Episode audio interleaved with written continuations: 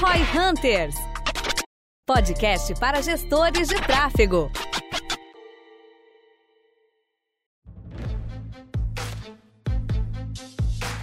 Facebook, Google, YouTube, tudo isso possivelmente tu já cogitou utilizar ou já utiliza. Mas quais seriam outras fontes de tráfego alternativas, talvez pouco utilizadas, que você pode implementar no seu negócio? Sobre isso que a gente quer falar um pouquinho aqui hoje. É, os gestores de tráfego normalmente vão para esses canais mais convencionais. Muitas vezes até dentro desses canais convencionais não sabem distinguir quando é melhor usar um, quando é melhor, melhor usar outro em diferentes projetos. E os não convencionais estão bem distantes da realidade da maioria dos gestores gestores de tráfego. Eu quero jogar primeiro, assim, antes da gente chegar a falar dessas alternativas, eu queria jogar para vocês dois uma, uma questão. Google e Facebook ali, pensando no, no global, né? Facebook sendo Instagram também, Audience Network, o Google sendo YouTube também e os sites parceiros. Esses dois, vale a pena, se o cara não trabalha Google e Face, vale a pena ele já tá com essa pulga atrás da orelha de ter outras fontes de tráfego? Ou será que vale mais a pena ele primeiro pensar nessas duas, realmente utilizar elas e depois partir para algo mais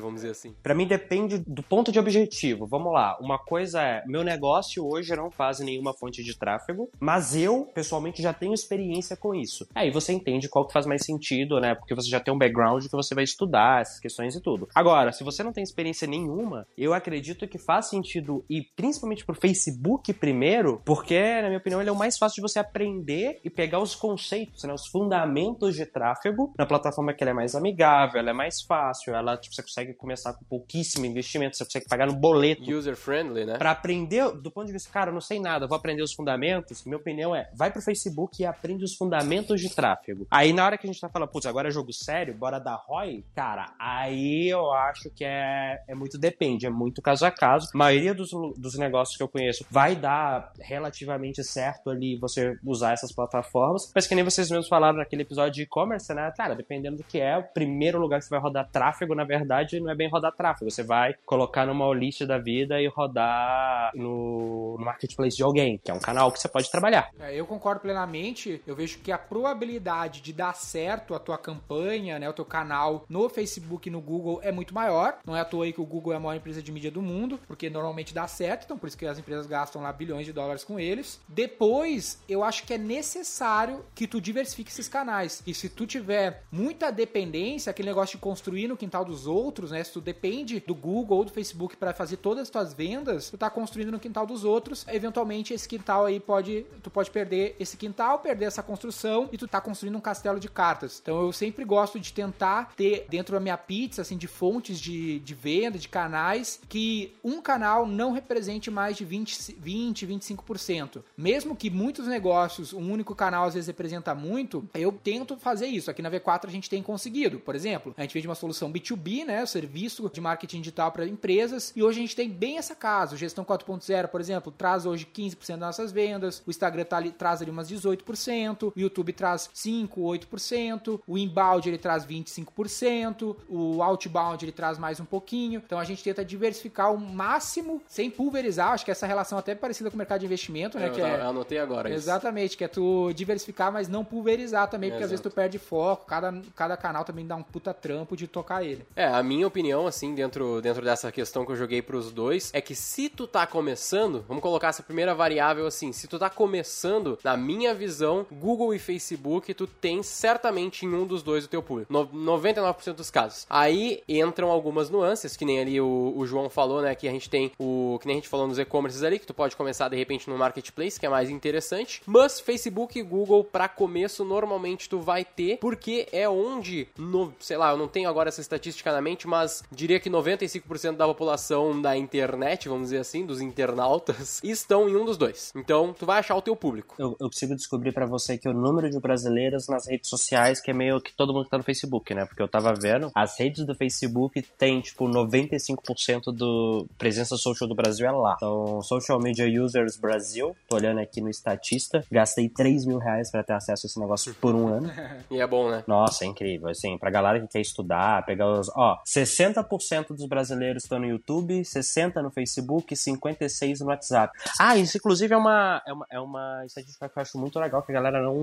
É, muita gente não sabe, né? A penetração de internet no Brasil é muito menor do que eu achava. Cara, a gente tem mais tem menos 70% hoje, só que assim, classe A e B é mais de 90%. Só que na vai pra C, D e E, os caras vão tipo 60 e pouco, 50, sabe? Menos 60% da população tem. Isso é algo que eu fiquei. Eu tava pesquisando sobre isso quando eu vi, por conta de, principalmente de e-commerce, quando eu vi, eu falei, caramba, não esperava esse número. É que a gente tá numa bolha no fim das contas, né? Até parece que é, sei lá, 100% das pessoas que tu conhece estão com a internet, mas é porque tu tá nessa estatística aí, né?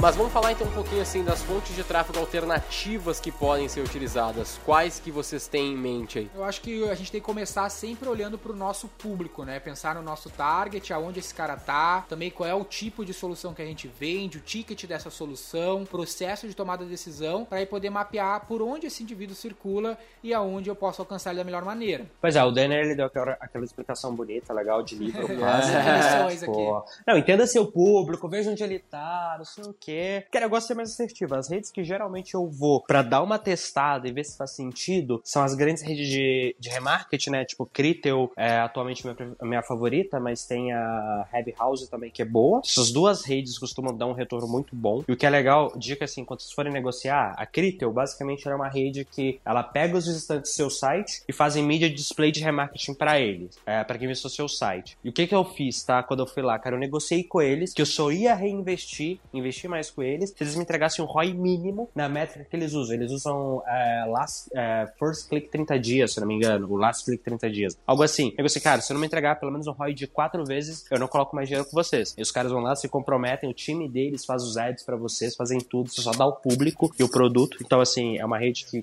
quase todo mundo, eu acho que tem algum potencial. Problema, investimento mínimo, se eu não me engano, é 5 mil dólares por mês que você tem que investir. Eu acho que agora, eles estavam mudando para real, não tenho certeza, mas é uma rede muito boa para isso. Twitter Ads, galera, tá crescendo muito no Brasil, pouco a gente usa. Para quem é mais de tech, tipo, coisas mais novas, coladas, tem a Reddit, que é uma rede de fóruns. Cara, dá pra você fazer campanha muito segmentada, impressionante. O que, que acontece, né? Putz, eu quero vender só para quem fala de varejo físico. O Reddit provavelmente deve ter lá um sub um subfórum chamado Varejo no Brasil. E aí lá dentro tá a galera mais é, heavy user, mais interessada, mais mais quer falar do tema, você consegue anunciar especificamente para essa galera. São algumas redes que eu acho bem legais. Além dela, a gente tem aquela Shopback, que é uma rede que faz um negócio meio chato às vezes, mas que funciona bem. Que é você entra no site de alguém, os caras te mandam e-mail, mesmo assim tem o seu lead. Quero ver como é que a LGPD vai bater nisso a partir de agosto. Não tenho muita certeza. Cara, são meio que assim, três redes, quatro redes que eu sempre dou uma olhada, né? Se tem fit pro negócio, Critel, Twitter, Reddit e Shopback. Quando tem, costuma ser batata, porque, cara, não é no Brasil, apesar delas já atuarem, ainda não é tão conhecido. E aí, quando você, você chega, você tem menos competição naquele meio. Faz sentido, faz total sentido, interessante. O que o João comentou aí são literais fontes de tráfego que tu pode entrar. Algumas, né, tem um mínimo de investimento e tal. Mas uma coisa que a gente também traz muito na V4 aqui, que seriam também fontes de tráfego alternativas ou canais diferentes também, dependendo do ponto de vista, seriam tipo parceiros que tu pode ter, outros influenciadores, né, e coisas do gênero que tu acaba não tendo necessariamente necessariamente uma ferramenta que tu vai criar uma conta e começar a anunciar. É uma coisa um pouco mais orgânica, né? Tu vai ter que, sei lá, conversar com alguém, algo do gênero. Mas também podem ser fontes de tráfego é, alternativas para o penso negócio, assim, né? se, o, se a rede do Google, né, é o Google te permitindo com tecnologia acessar vários canais ao mesmo tempo, às vezes pode valer a pena tu ir direto no canal e assim tu consegue comprar mais barato. Um exemplo bem old school e um exemplo mais recente, né? A Canui, por exemplo, lá do Nardon, teve uma época que comprou muito YouTube, muito canal direto, fazer patrocínio patrocínio com os canais. E dependendo do cenário que tu tá, um influenciador, às vezes, muito grande. Tem um exemplo, por exemplo, na política, né? A gente faz um projeto com o Brasil Paralelo aqui, que é vende cursos de política, e eles conseguiram fazer parcerias muito competitivas com influenciadores com mais de um milhão de inscritos, porque eles estavam num,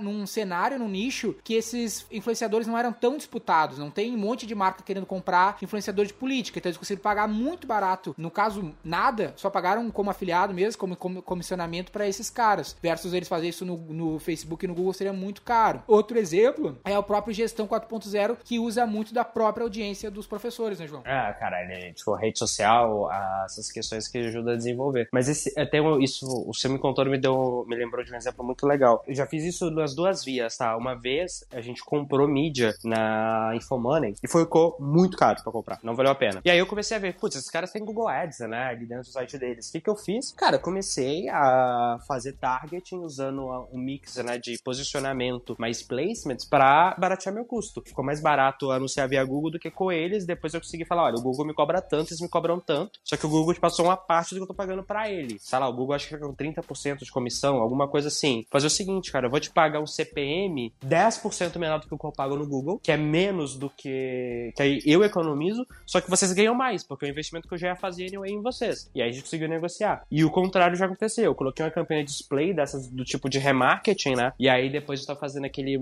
review, né, de quais sites que o meu anúncio tá aparecendo, que você tem que fazer essa blacklist direto, que aparece uns sites muito estranhos. E aí eu vi, cara, tinha um site que tava gastando uma quantidade não tão grande no meu budget, mas o ROI tava muito bom. E eu fui olhar, falei, pô, legal, o CPM dele tava um pouco acima da média, o ROI tava bom, não sei o que, achei o site, consegui falar com o dono. E, cara, o investimento que eu fazia, tava, que tava indo pro site, eu consegui pagar o cara, tipo, 300 reais e pra ter um banner no site inteiro, sabe? E assim, putz, e aí que me gerou muito mais resultado, tanto em volume, porque agora eu não tava só no remarketing, né? Eu tava no, no que aparecia mesmo o tempo inteiro pra galera, então todo o fluxo que estava no site do cara começava a me ver. Então, assim, eu acho que tem muitas vezes tá isso. E aí tem uma fonte legal que eu acho pra galera, que é o livro Traction, do Gabriel Rainbow. Se você quer descobrir fontes de tráfego, cara, é um dos melhores livros que tem, né? Que meio que o objetivo do livro é te apresentar diferentes fontes de tráfego e como é que você usa cada uma delas. É, no próprio livro, né, Tração, o nome em português, ele fala de algumas fontes que não são fontes digitais necessariamente, como PR, né, como relações públicas. Uh, a RAP fez bastante PR não convencional, até ele fala um pouco disso no livro. A RAP fez algumas ações do gênero que sejam diferentonas, que deem uh, buzz na mídia, que tu consiga ser uh, notícia em vários canais. É um exemplo de às vezes usar uma alternativa offline ou eventos. Eventos também é uma maneira interessante. A gente fez, a gente está completando um ano como patrocinador, por exemplo, do Gestão 4.0, porque foi um canal que serviu bastante para nós. A gente tem até um vídeo no nosso canal que a gente fala como patrocinar eventos de uma maneira que tu tire resultado, que tem que tomar cuidado, não basta tu expor tua marca lá e esperar que isso vai dar certo. Se a tua empresa não for parte do conteúdo do evento, não rola, não tem como tirar resultado, mas também é uma fonte interessante, principalmente para B2B complexo, que o stakeholder ele precisa de indicação e não vai necessariamente procurar no Google e te comprar. Tu consegue comprar o acesso, né, comprar a influência, tanto patrocinando eventos quanto usando embaixadores, mais do que só comprar mídia aleatória na internet. Acho que isso é uma outra coisa que você falou no começo, né, de construir com castelo de cartas, né, terreno alugado. Eu acho que aqui tem duas coisas muito interessantes de serem discutidas. Primeiro que se for para construir em terreno alugado, eu prefiro que seja no terreno pago, que a galera não percebe é o seguinte, né, as redes orgânicas não dependem do negócio, né? Em tese, para elas, enquanto a audiência estiver lá, o negócio é quase que obrigado a investir ali. Então você, como empreendedor, cara, você é meio que obrigado a investir para estar onde a sua audiência Então o foco da rede é trazer audiência. Você vai meio que por consequência, né? Pelo menos enquanto ela não tiver competição de novo pela audiência. Não adianta nada você ir investir tráfego, mídia numa rede, cara, não tem audiência só porque, sei lá, você acha que você gosta mais do posicionamento político da rede ou porque os anúncios lá são melhores, mais fáceis de ajustar. Tem que ter, como nem você falou no começo, entender seu público onde ele tá. O primeiro ponto é meio que entender isso, cara. Se for para depender de uma rede, minha visão dependa das pagas. Pelo menos você controla e a relação é muito clara, né? Tá pagando, tá ganhando leilão, tá aparecendo. Em paralelo a isso, é entender, não é porque o Instagram tá na moda que ele é a rede certa para você. E aí que eu acho que a maioria dos negócios, assim, erra muito. Eu tava dando uma aula com o pessoal da Além da Facul semana passada, retrasada, não lembro agora. E aí tinha uma mulher lá que ela tem uma empresa que ela vende refeição congelada. E aí, só que, cara, ela ainda não tá fazendo muita entrega, tá começando agora. Ela disse, ah, como é que eu faço isso, isso e isso? E aí a minha recomendação para ela foi: você vende basicamente pro seu bairro, né? Pra pessoas que trabalham ou moram ali. Eu dei a mesma sugestão que eu dei pra um cara que é uma empresa de gelo. É, cara, vai em todos os prédios e empresas da região, fala com alguém oferece seu produto. Tipo assim, gasta sola de sapato, tá ligado? É, porta a porta, literalmente. Quem pensa em fazer isso? Mas é ninguém. Cara, dá resultado. Exato. Às vezes tu não tem verba, né? Às vezes tá no momento que o digital não vai funcionar, ou tu não vai conseguir alcançar aquele stakeholder com o próprio digital. Outras fontes como essas uh, são canais interessantes pra gente se explorar. Uh, também, uh, da mesma maneira que o Instagram, que é uma fonte bem popular, pode não servir para ti, outras fontes novas, como será, vou usar o TikTok só porque tá explodindo, isso é muito perigoso, porque na maioria das vezes não vai durar muito, como o Snapchat não durou, ou muitas vezes isso não é o teu público que tá lá. Então sempre pensa em não pulverizar demais as tuas fontes, porque toda fonte ela vai dar um efeito borboleta de trabalho. Toda vez que tu escolhe, ah, vou trabalhar o TikTok, vai dar trabalho, tem que produzir conteúdo naquele negócio, é um conteúdo diferente. Tem que principalmente consumir conteúdo naquele negócio, né? É, Porque exato, o TikTok entender, tem né? todo um novo formato, uma nova pegada, um, um conteúdo muito diferente do que a gente estava mais acostumado. Grana, às vezes tu vai estar investindo muito pouca grana no canal, então não vai conseguir tirar muito dele. Então pensa bastante sobre isso. Eu acho que a grande questão nesse sentido é não vai para um canal só porque ele tá na moda. Vai porque ele faz sentido pro seu negócio. Aliás, eu devia ter deixado isso, né, pro encerramento, pra frase de efeito. Mas tudo bem. É, exatamente, porque, por exemplo, a- o próprio TikTok que a gente citou aqui, possivelmente as pessoas que estão ouvindo já, já ouviram falar disso aí, porque tá bombando demais. Pra V4, por exemplo, não faz basicamente nenhum sentido, porque é absolutamente B2C, vamos dizer assim, né? Uma pessoa totalmente que tá só pelo, pelo conteúdo aleatório. É tipo, é uma coisa, pelo menos do, do que aparece pra mim, no caso, quando eu tento usar, é só porcaria, basicamente. Então, é uma mídia que possivelmente vai fazer sentido pra um produto mais simples, de menor valor, mais varejão, talvez, uma coisa do gênero, faça sentido, pelo menos na minha percepção do TikTok. Mesmo tendo milhões e milhões e milhões de downloads, pra muito negócio não vai fazer sentido. Outra rede que eu lembrei bastante, outra fonte de tráfego que eu acho que vale a pena, pouco explorada, é Member Get Member Online. Né? Tem o famoso pague uma prestação com stories, que o Alfredo fala bastante também lá no gestão, que é interessante também da gente usar, né? Como é que eu posso fazer o meu cliente ser mídia para minha empresa? Então, esse é um exemplo, né? Fazer estimular que as pessoas compartilhem, repostem, às vezes até pagar, remunerar o teu cliente para ele fazer uma publicidade para ti, às vezes vale mais a pena que tu pagar essa grana pro Google. Ao invés de dar essa grana pro Google, paga pro teu cliente fazer um stories para ti, fazer um, um post sobre a tua marca, porque o custo vai ser muito menor do que às vezes comprar da mídia e esse cara é um evangelizador, ele vem com o poder de ser um cara que tá te endossando como um usuário, não uma propaganda pela propaganda e o poder disso é muito maior do que a propaganda pela propaganda. Cara, é, isso é bem interessante e aí isso me fez lembrar de um outro canal que a galera acha que tá morrendo por conta das redes sociais e que eu toquei que faz sentido, que é e-mail, né? O pessoal ainda acha que, cara, e-mail não serve mais pra nada. Aí eu tava lendo algumas estatísticas, tipo, no Brasil hoje, mais de 60% das pessoas usam e-mail diariamente. E quando você vai pra filtro profissionais, ou você vai pra pessoas de poder aquisitivo maior, tipo classe A, mais de 80% da galera acessa e-mail todo dia. Então, assim, é meio que, de novo, fugir da modinha. Não é chato. E-mail morreu. Não, não vai na onda do guru, né? Não vai na onda do cara que tá ganhando dinheiro pra aquilo. Ele tá tentando. Cara, ele fala que o e-mail morreu porque ele tá vendendo um curso de ficar milionário com o Instagram. Então, assim, é meio- tem, tem um conflito de interesses nisso aí que você tem que entender. Então, não vai pra modinha em nenhum sentido, nem de abandonar uma rede só porque estão falando que ela tá morrendo. Cara, olha dado, olha número. E nem ir pra uma rede só porque todo mundo tá falando, ah, é a rede do futuro, é a rede do não sei o que é isso, vai matar o Instagram agora. Cara, vê o que faz sentido, né? É muito caso a caso, muito negócio a negócio, muito separar ruído de informação de verdade. O próprio e-mail, o pessoal fala que tá morrendo por conta das taxas de abertura, taxas de clique, que gira ali, não sei a média geral, mas eu diria que é uns 20, 15, 20, 25% de abertura, por exemplo. Mas pensa, se tu tem uma base de e-mail e tu tem 20% de abertura tu para de enviar e-mails, tu perdeu 20% de tráfego. Por quê?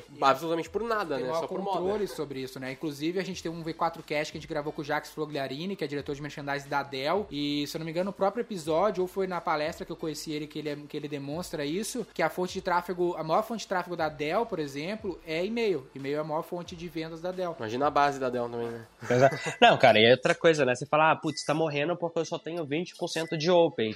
Qual que é o seu open no Instagram, né? Faz um teste, faz um post, olha o seu alcance pelo seu número de seguidores. De novo, é, é, é menos historinha e gurus falando besteira e mais dados. Mais uma frase que poderia ter usado no final. Agora já era, acabou de acabar. É, acabou de acabar, Acabou fez de falar sentido. frase. Olha aí.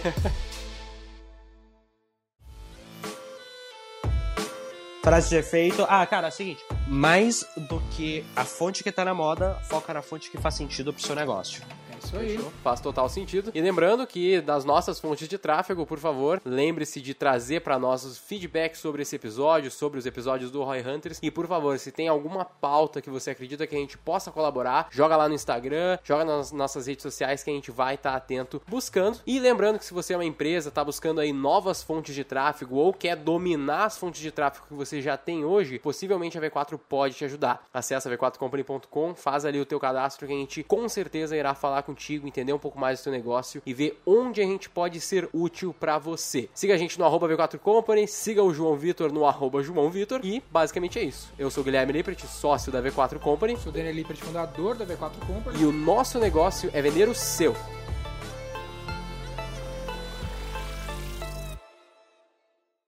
Para saber mais sobre como a V4 pode ajudar o seu negócio, ou você que é profissional de marketing digital e quer saber como ser nosso parceiro, acesse v4company.com e saiba mais.